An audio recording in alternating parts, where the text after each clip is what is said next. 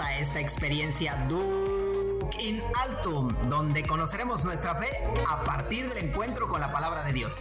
Acompáñanos.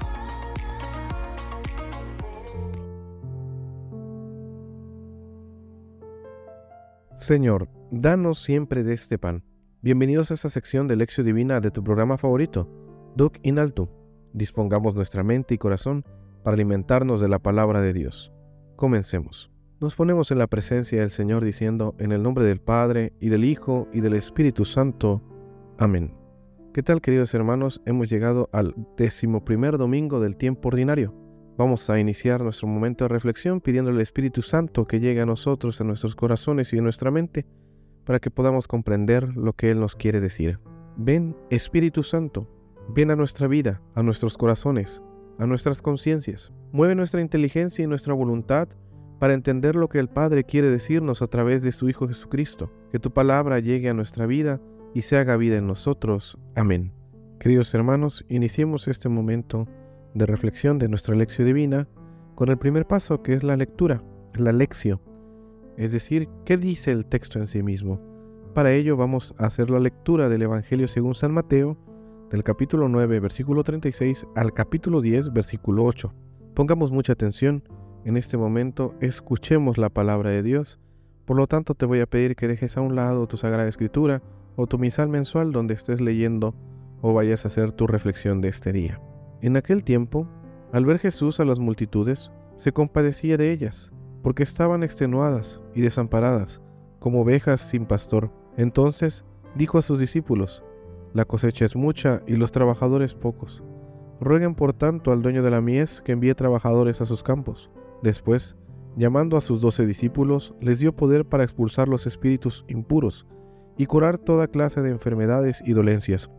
Estos son los nombres de los doce apóstoles. El primero de todos, Simón, llamado Pedro, y su hermano Andrés, Santiago y su hermano Juan, hijos de Zebedeo, Felipe y Bartolomé, Tomás y Mateo, el publicano, Santiago el de Alfeo, Tadeo, Simón el cananeo y Judas Iscariote, que fue el traidor.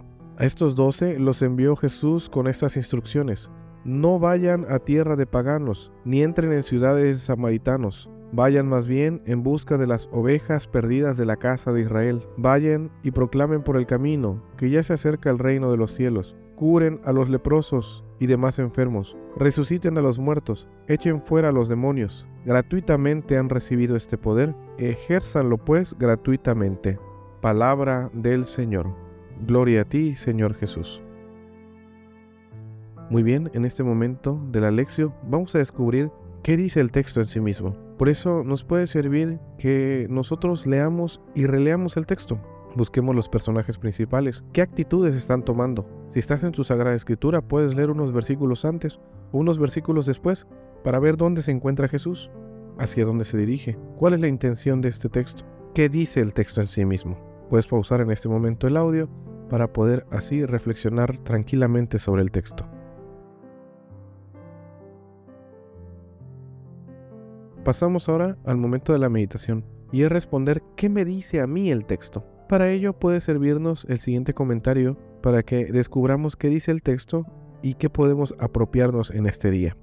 Lo más característico de este domingo es que en el Evangelio llegamos a una sección que ocupará tres domingos, con el segundo de los grandes discursos que nos trae Mateo, el discurso apostólico o de la misión. Hoy leemos el envío de los doce apóstoles. Jesús busca colaboradores que le ayuden, y en su tiempo, y luego para siempre, en el anuncio y en la extensión del reino de Dios. Cuando Jesús, dedicado a su ministerio por los caminos de, Palestina, vio que las gentes estaban extenuadas y abandonadas como ovejas sin pastor, es cuando dijo, la mies es mucha y los trabajadores son pocos. Les encargó a sus discípulos que rogasen al Señor de la mies para que envíe trabajadores a su mies, y envió a los doce apóstoles a participar de su misma misión. Había algo que le dolía de manera especial, nos lo recuerda Mateo, al ver a las gentes, se compadecía de ellas, porque estaban extenuadas y abandonadas, como ovejas que no tienen pastor, ni los representantes de Roma, ni los dirigentes religiosos de Jerusalén se preocupan de aquella gente del pueblo. Es interesante mencionar que el texto en griego utiliza el verbo explagnisomai y que una traducción más directa sería se conmovió desde las entrañas. La traducción al latín nos dice miseratus est, es decir, sintió misericordia. Este compadecerse de Jesús es realmente un sentimiento interior y no es un sentimiento pasajero, es su manera de mirar a la gente y de vivir buscando su bien, su forma de encarnar la misericordia de Dios. De esta compasión nace su decisión de llamar a los doce apóstoles para enviarlo a las ovejas perdidas de Israel. Para ello, él mismo les da la autoridad, pero lo que les regala no es un poder sagrado para que lo utilicen según su propia voluntad. No es un poder de gobernar al pueblo como los romanos, que gobiernan a las naciones con su gran poder. Es una autoridad orientada a hacer el bien, expulsando espíritus malignos y curando toda clase de enfermedad y de dolencia. La autoridad que hay en la iglesia el día de hoy se basa en esta compasión de Jesús por el pueblo. Está orientada a curar, aliviar el sufrimiento y a hacer el bien. Es un regalo de Jesús. Los que lo ejercen lo han de ser gratis, pues la iglesia es un regalo de Jesús para la gente. La respuesta de Jesús a los males de Israel consiste en reunir a los doce discípulos. Tres veces aparece en pocos versículos la palabra dodeca, es decir, 12. Así, la sección del capítulo 9, versículo 36 al capítulo 10, versículo 6, está referida totalmente a Israel. Mateo presupone que Jesús cuenta con 12 discípulos, pero a diferencia de Marcos, capítulo 3, versículos del 13 al 15, no refiere nada sobre la fundación del grupo de los 12.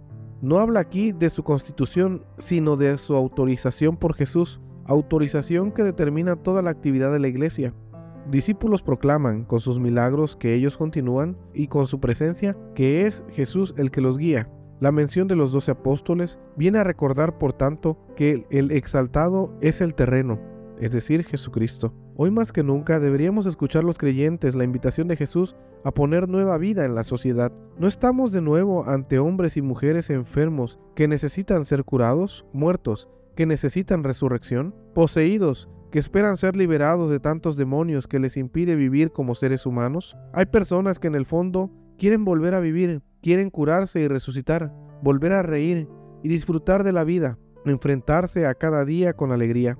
Nuestra primera tarea también hoy es proclamar que Dios está cerca de nosotros, empeñado en salvar la felicidad de la humanidad.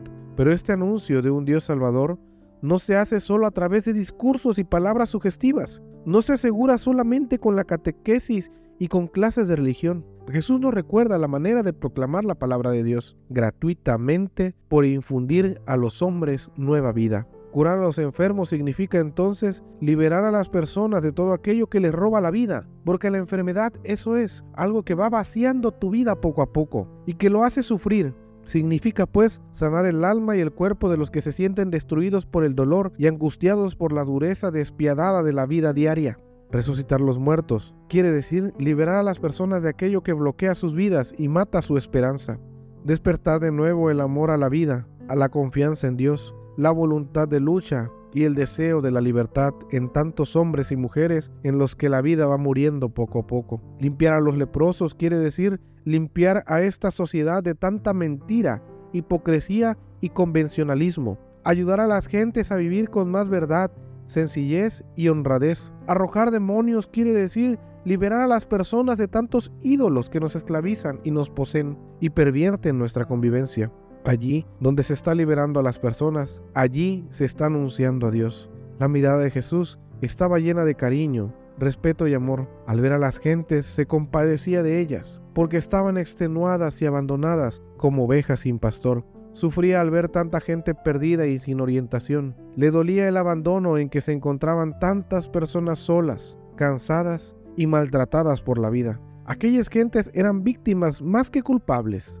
No necesitaban oír más condenas, sino conocer una vida más sana. Por eso inició un movimiento nuevo e inconfundible llamó a sus discípulos y les dio la autoridad no para condenar, sino para curar toda clase de enfermedad y dolencia. Nadie ha recibido de Jesús una autoridad para condenar, sino para curar. No nos llama Jesús a juzgar el mundo, sino a sanar la vida. Nunca quiso poner en marcha un movimiento para combatir, condenar y derrotar a sus adversarios. Pensaba en sus discípulos que miraban al mundo con ternura.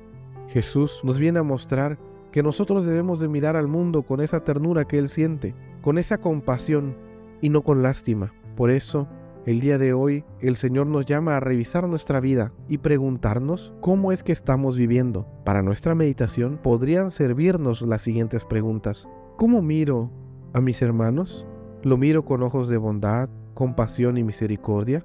¿O los veo juzgando, viendo sus errores, criticando?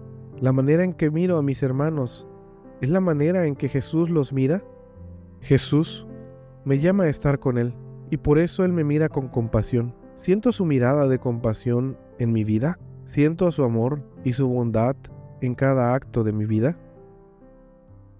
A continuación, para esta meditación, podrías guardar un momento de silencio y reflexionar. Puede servirte escribir en alguna libreta, en un papel, aquello que el Señor te está diciendo. Recuerda que es de manera personal lo que el Señor te está diciendo. Pasamos ahora al momento de la oración. Y orar es responderle al Señor que nos habla por medio de su palabra. Y la oración más bella, la oración más plena es la que nace del corazón. Por eso te invito a que hagas una oración personal a partir de lo que el Señor te ha dicho en este día. Asimismo, te invito también a que finalicemos este momento de reflexión con la siguiente oración. Señor, muchas veces tú nos ves en esas multitudes de afligidos, de abandonados, como ovejas sin pastor. Tú sabes que necesitamos hermanos que nos ayuden, que nos orienten para salir adelante. A veces, la indiferencia, la falta de sensibilidad, la falta de empatía hace que ignoren estas situaciones, estas circunstancias, y no importa la condición social, pero siempre hay una luz de esperanza, esa luz que tú pones en el camino a través de algo o alguien. Y te damos gracias porque siempre nos muestras la grandeza de tu compasión. Ayúdanos, Señor Jesús, a ser también nosotros compasivos con nuestros hermanos, para que así caminemos juntos hacia la morada eterna. Amén. Pasamos ahora al momento de la meditación. Y meditar es ver la realidad como Dios la ve, es poner toda nuestra vida en presencia del Señor. Y para ello puede servirnos que repitamos la siguiente frase tomada del Salmo responsorial del Salmo 99. El Señor es nuestro Dios y nosotros su pueblo. El Señor es nuestro Dios y nosotros su pueblo. El Señor es nuestro Dios y nosotros su pueblo. Asimismo, el encuentro con la palabra de Dios no puede dejarnos estáticos. Para esta semana te invito a que hagas un compromiso, la acción, que puede ser mirar con compasión a aquella persona que se encuentra desvalida, que se encuentra afuera de mi casa o incluso que tienes problemas con ella. Medita en tu interior qué es lo que vas a hacer en esta semana respondiendo a lo que el Señor te ha dicho hoy concluimos nuestra lección divina diciendo gloria al Padre y al Hijo y al Espíritu Santo, como era en el principio, ahora y siempre, por los siglos de los siglos. Amén. Gracias por acompañarnos en esta lección divina. Los esperamos en el siguiente episodio y recuerda, Laudetur Jesus Christus, alabado sea Jesucristo. Hasta la próxima.